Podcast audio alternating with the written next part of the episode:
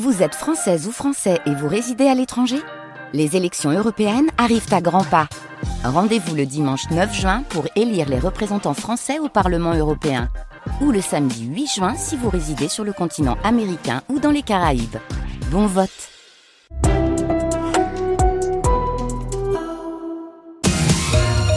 casse-tête des communes pour boucler leur budget, elles ont jusqu'au 31 mars, c'est la loi, mais avec la hausse des factures d'énergie, des augmentations de salaire des fonctionnaires aussi, et puis bien évidemment la flambée des prix euh, des matériaux, bah faut faire des arbitrages, sinon ça ne rentre pas et c'est interdit de voter un budget en déséquilibre. Alors aux Sorinières, par exemple, on est au sud de Nantes, 10 000 habitants, et eh bien la municipalité sacrifie son projet phare du mandat. Elle devait construire des locaux tout neufs pour l'école publique du Clos du Moulin.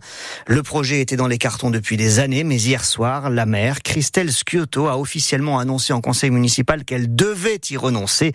Déception forcément des parents d'élèves. La présidente de l'association, Perline Gouy, se fait leur porte-parole. On attendait quand même ce projet euh, avec impatience et, euh, et le début de la construction euh, qui était quand même annoncé pour les mois à venir. Des travaux de construction et de renouvellement de cette école qui est quand même très vieille, qui est des années 70. Donc voilà, il y a eu quelques aménagements de fait dans les années 2014. Mais euh, en attendant, euh, la démographie fait qu'on a besoin aussi de plus de classes, plus de, de lieux d'accueil pour nos enfants. Euh, c'est sûr que c'est une grosse déception et surtout pour les personnes qui sont là depuis des années et qui attendent avec impatience ce projet et cette nouvelle école pour nos enfants. Évidemment que on comprend que c'est des crises budgétaires, que la mairie a fait ce qu'elle pouvait avec ce qu'elle avait et ce qu'on leur donne aussi. On est très conscient de la difficulté et des contraintes que la mairie a actuellement et en vue de la période actuelle. Et les parents d'élèves espèrent maintenant être associés à, la décision de ce qui va se passer, c'est-à-dire l'extension de l'école habituelle. Perlingui répondait à Morgane Guillaumard, qui a rencontré aussi des boulistes qui devaient profiter en cascade hein, du déménagement de l'école. Reportage complet aux Sorinières sur francebleu.fr et surtout dans 10 minutes, la mère des Sorinières, Christelle Stiotto, viendra nous expliquer en direct pourquoi elle a été amenée à faire ce choix douloureux. Et au-delà de ce choix-là, elle nous racontera le contexte extrêmement tendu, l'état dans lequel sont pris actuellement les maires des communes face à ce contexte. Euh, et elle est donc notre invitée en direct à 8h moins le quart. Les Sorinières ne sont qu'un exemple, Nicolas. D'autres communes sont aussi dans des situations complexes. Alors on vous pose la question. Oui, est-ce que chez vous ça se passe bien? École, garderie, piscine, gymnase, médiathèque, est-ce qu'il y en a assez? Est-ce que c'est bien entretenu? Est-ce que vous comprenez qu'on soit obligé de renoncer à certains projets D'autres communes font le choix d'augmenter les impôts, par exemple, pour maintenir leurs leur projets. Euh, est-ce que vous êtes donc euh, satisfait de là où vous vivez? 02 40 73 6000. On vous écoute à 8h moins 10. Un nouveau drame sur la route en Vendée hier soir à Montaigu, près de la laiterie. Un choc entre deux voitures. Il était 23h30.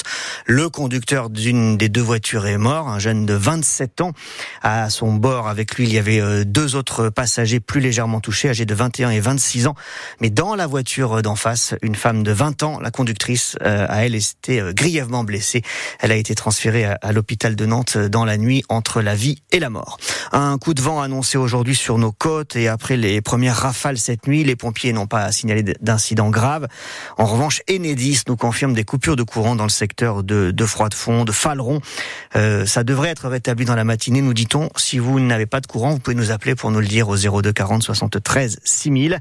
Ailleurs, pour le moment, le pont de Saint-Nazaire est ouvert sans restriction. Les bateaux euh, fonctionnent aussi euh, pour l'instant entre l'île Dieu et le continent.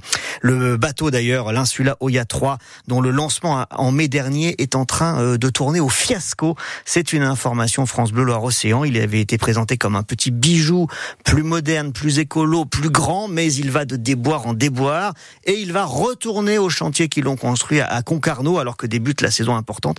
Il va retourner pour d'importants travaux et on rappelle l'ancien bateau qui va reprendre du service. Vous lisez tout ça sur francebleu.fr et c'est au menu du journal de 8 heures. Les pêcheurs de Vendée veulent porter plainte après la pollution d'un cours d'eau. Une substance marron dans un affluent du Jaunet. On est à Landevieille, au lieu dit La Roche-Guillaume, précisément. Les pêcheurs avaient déjà repéré un début de pollution hein, il y a un mois. La situation se dégrade, pardon, euh, déplore euh, le responsable de la Fédération de pêche de Vendée.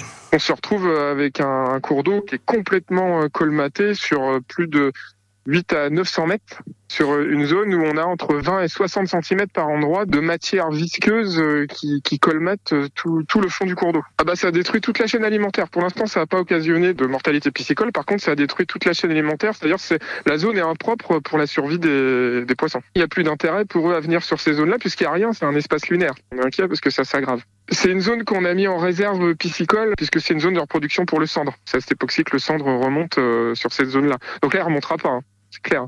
Et puis on est sur euh, le lac du Jeunesse, c'est aussi un lac destiné à la production d'eau potable. Hein. Donc après, toutes ces matières finissent dans le lac. Hein. Et hier soir, euh, dans un communiqué, la préfecture de Vendée a indiqué que cette pollution euh, qui provient donc de ce cours d'eau proche d'une carrière, enfin ou plutôt d'une carrière qui est proche du cours d'eau, et les eaux de pluie chargées en matériaux actuellement se seraient déversées dans, dans, le ruisseau. Le préfet promet de prendre des mesures en urgence. L'avenir des galeries Lafayette de La Roche-sur-Yon suspendu à une décision du tribunal de commerce de Bordeaux. On aura la réponse dans un mois. Ce magasin fait partie des 26 qui ont été rachetés par un homme d'affaires, Michel Ohaillon, qui euh, est au bord de la faillite.